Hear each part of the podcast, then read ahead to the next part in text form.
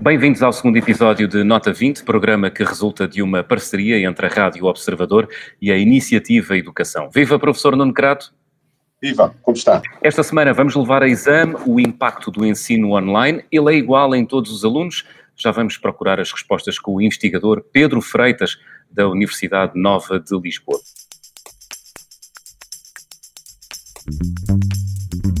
Para já, Vamos à sondagem que esteve online durante a última semana nas redes do Observador e da Iniciativa Educação. A pergunta era quem pode sair mais prejudicado do ensino à distância, aliás. A opção A, alunos com melhores notas, opção B, alunos com piores notas. 61% respondeu que são os alunos com piores notas os mais prejudicados, contra 39% que respondeu que o ensino à distância prejudica os melhores alunos. Professor Nuno Crato, surpreendido com este juízo dos nossos ouvintes? Fico, fico um pouco surpreendido.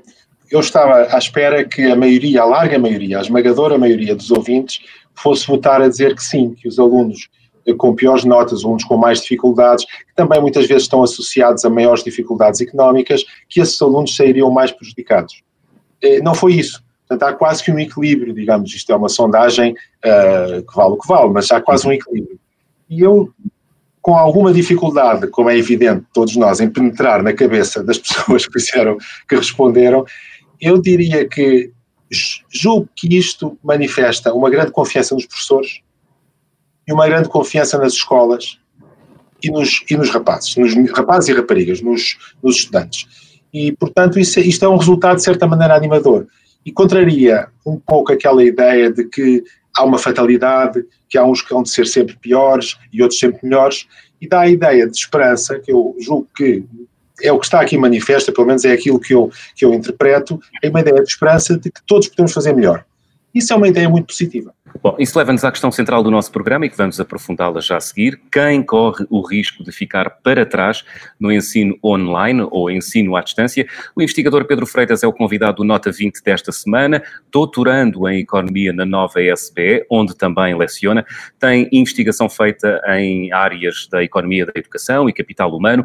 É filho, sobrinho e afilhado de professores. Estudar educação, diz, diz eh, Pedro Freitas, foi o resultado natural desse meio onde cresceu tão natural que uma das suas eh, referências cinematográficas é o filme O Ódio que Gerou o Amor, de 1967, no qual Sidney Poitier interpreta o papel de um professor numa escola problemática dos arredores de Londres, nos anos 70. O que acontece nesse filme, que maravilha Pedro Freitas, bom, o melhor é vê-lo. Pedro, bem-vindo ao Nota 20. Olá, obrigado pelo convite. Vamos ao tema que nos junta aqui hoje. Foi divulgado recentemente um inquérito uh, feito pela nova SBE, junto de professores do ensino básico e secundário, que demonstra que 23% dos alunos não têm nem computador nem acesso à internet. Nesta altura, ter tantas crianças sem acesso a esta tecnologia significa que podemos correr o risco de estar a afastar do sistema de ensino os mais desfavorecidos.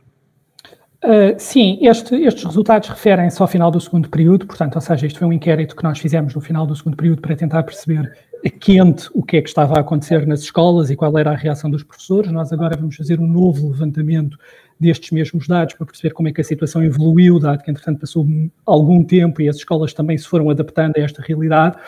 Eu diria que sim, mas nesse indicador nós notamos, sobretudo, uma grande heterogeneidade dos resultados, ou seja, é muito diferente consoante o nível, o ciclo de ensino para que nós olhamos. São os alunos mais novos, os quais que, para os quais que os professores reportam um menor acesso a computadores e também há um grande diferencial entre uh, escolas públicas e escolas privadas.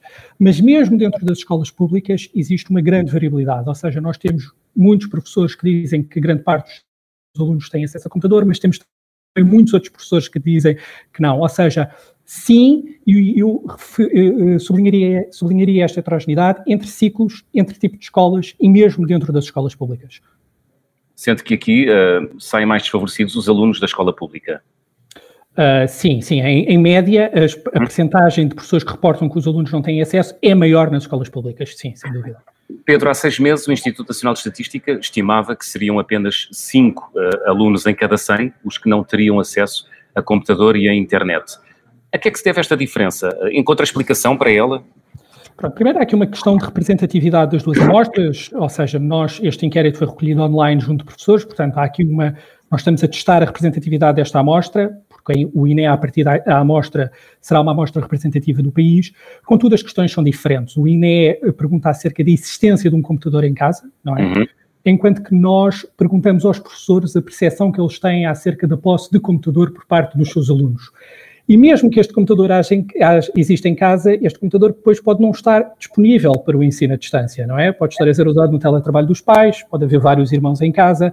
Portanto, esta, esta, esta pergunta ser diferente e também a forma de recolha ser diferente pode justificar esta diferença entre os nossos 23% de média e os 5% do INE. Professor Nuno Crato. Uh... Olha, deixe-me fazer um comentário sobre. Vamos embora. Eu julgo que muita gente que, que tem esta noção mas muita gente que não tem contacto direto com professores ou com os jovens que estão na escola neste momento não tem ideia disso. É que neste momento passa, há um esforço imenso por parte das famílias para dar condições de estudo aos seus aos filhos, dar-lhes condições de estudo, para ajudá-los a utilizar os equipamentos de trabalho, ao mesmo tempo que eles próprios têm que estar em casa a trabalhar, porque estamos a falar de gerações que estão a trabalhar.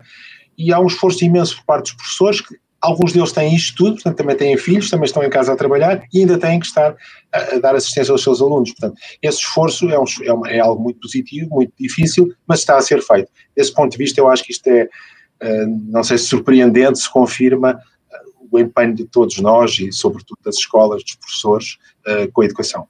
É uma nova realidade.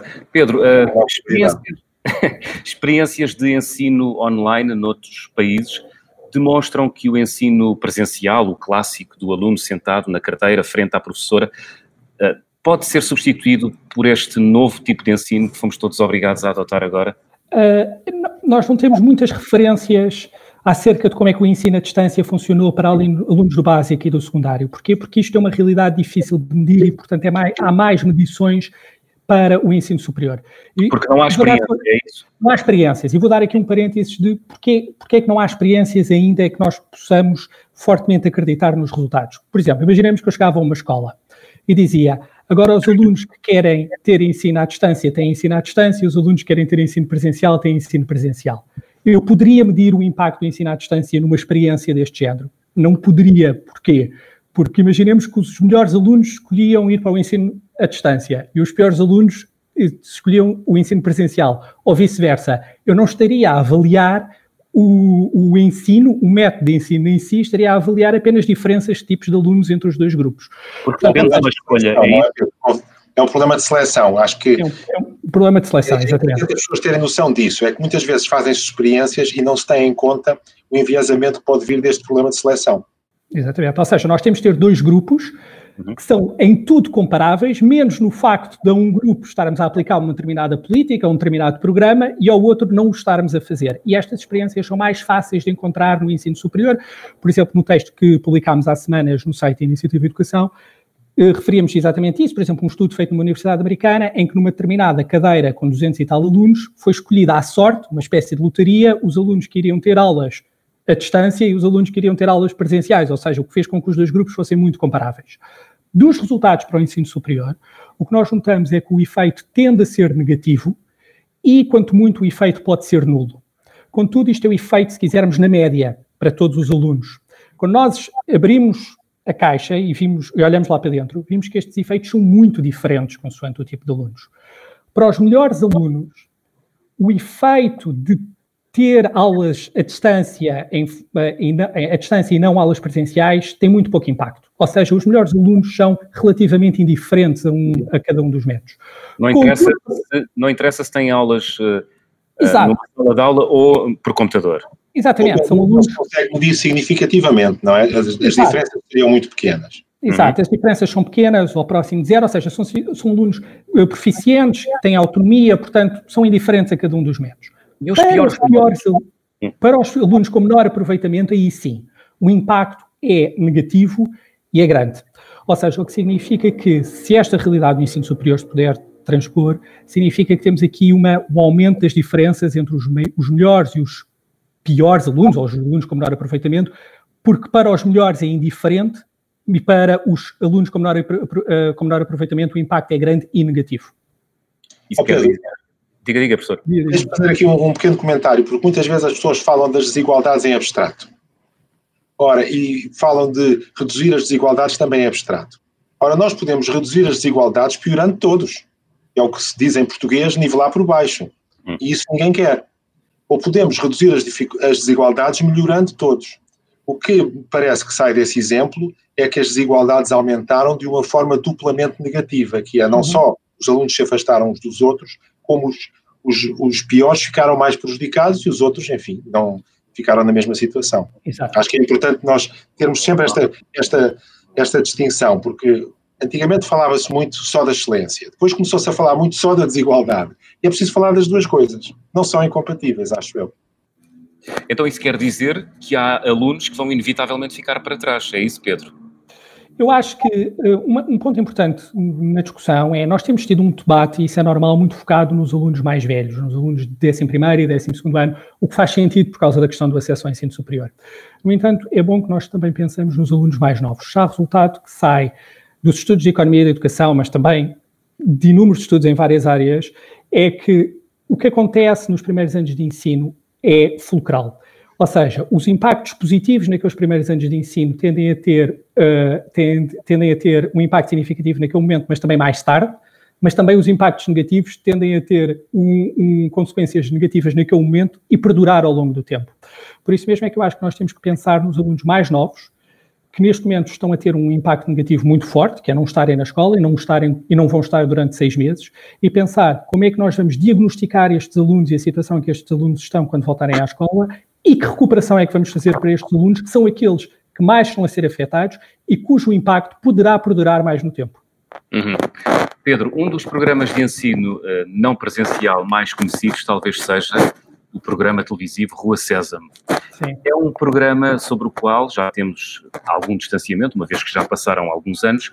Uhum. Há conclusões sobre o impacto do, do Poupas e Companhia nos Estados Unidos e também noutros países? O, o, Sésamo é um exemplo de como nós podemos aproveitar as circunstâncias para medir programas ou medir políticas. Uhum. Qual é, é o nosso problema? Nós não podemos pegar nas pessoas e levá-las para um laboratório e fazer experiências com elas e testá-las. Isso não é possível. Portanto, nós temos que recorrer a casos como a do Rua Sésamo, que é aquilo que chamamos uma experiência natural. E porquê é que nós lhe chamamos uma experiência natural? Quando a Rua Sésamo começou a ser emitida pela PBS em 69, aquilo era emitida numa determinada frequência que nem todos os condados norte-americanos, nem todas as famílias norte-americanas tinham acesso. E o que é que isso fez? Fez que, ao longo dos Estados Unidos, consoante o aparelho de televisão que as pessoas tivessem, houve uns que tiveram acesso e outros que não tiveram acesso. Portanto, foi esta diferença que permitiu medir o impacto em larga escala da Rua César, que mostrou ser um impacto muito forte. Cá está, mais uma vez, porquê? Porque era um impacto junto de crianças muito novas, portanto, tudo o que de bom lhes dessemos tinha impactos duradouros. E mostrou não só nos Estados Unidos, como noutros países. Há, há um compêndio que junta estudos em cerca de 15 países, em que mostra que a Rua César tem impactos, teve impactos não só em termos cognitivos, em métricas como, por exemplo, a literacia, como também em dimensões não cognitivas, como por exemplo a capacidade relacional dos miúdos, por exemplo, se, se, se, se, se as suas relações com os seus, com os seus colegas se baseavam menos em estereótipos sociais, por exemplo. E uh, notou-se também que o impacto é muito, era semelhante àquele de frequentar o, o ensino pré-escolar, o que significa que é um impacto muito forte. Não significa, obviamente, nós devemos uh, prescindir do ensino pré-escolar. O ensino pré-escolar mostra que tem um enorme impacto, mas mostra que nestas circunstâncias nós podemos através da televisão, ter mecanismos não sendo substitutos ótimos, mas são bons complementos ou bons substitutos dadas as circunstâncias que temos. Professor Nuno Crato, uh, espero não estar aqui a cometer nenhuma confidência, não é particularmente fã de, dos personagens da Rua César. Não, não, eu também conheci a Rua César numa, numa altura da vida em que já não estava exatamente nessa faixa etária, portanto devo ter aqui um enviesamento. Portanto, eu se estivesse na experiência não teria lucrado muito com, com a Rua César. Mas, enfim, mas é um programa que de facto teve um impacto super positivo e que foi possível medir de acordo com, com tudo isto aqui que o nosso amigo Pedro Freitas explicou e que nos dá a ideia de como as coisas são difíceis de medir a educação. Uhum. A importância destas experiências naturais que envolveram milhões de crianças, é assim, não é? Pedro. Sim, sim, sim, sim, sim, milhões de crianças. E estes estudos em 15 países, eu penso que as amostras têm mais de 100 mil alunos. Não é a população inteira, mas as amostras que entram no estudo, estudo conjugado, são mais de 100 mil, 100 mil crianças, digamos assim. Portanto, qual, seria, a grande conclusão a que, a que se chegou uh, com a experiência da Rua César, Pedro? Há assim uma grande conclusão. Eu um acho grande... que a conclusão é exatamente, eu acho que a conclusão é exatamente reforçar este ponto que sai da economia da educação, mas também sai da psicologia, etc., que é impactos no início da vida escolar dos alunos tendem a perdurar ao longo do tempo. E isso também é um resultado que sai. Nós escrevemos um texto até na Iniciativa de Educação sobre o impacto do pré-escolar, em que assinalávamos isso exatamente. E que faz exatamente a ligação com o que eu estava a dizer. O que está a acontecer agora aos alunos mais novos com esta realidade, e até o facto de até ser mais difícil dar aulas à distância a estes, eh, a estes alunos, faz com que seja essencial que nós pense, pensemos nestes alunos, como é que os vamos diagnosticar quando eles voltarem à escola e como é que os vamos recuperar, dado que são eles sobre, so, dado que é sobre os quais que este efeito poderá perdurar ao longo da sua vida escolar. Esse é outro desafio. Professor Pedro Freitas, muito obrigado por ter vindo ao Nota 20. Obrigado, El. Professor Nuno Crato, estamos quase a fechar o programa. Se tivesse que resumir o que acabámos de ouvir em três ideias, começaria por onde? Eu começaria por esta última, exatamente esta que o nosso convidado nos trouxe, que é o grande impacto que tem, que é um impacto que perdura dos primeiros anos de escolaridade.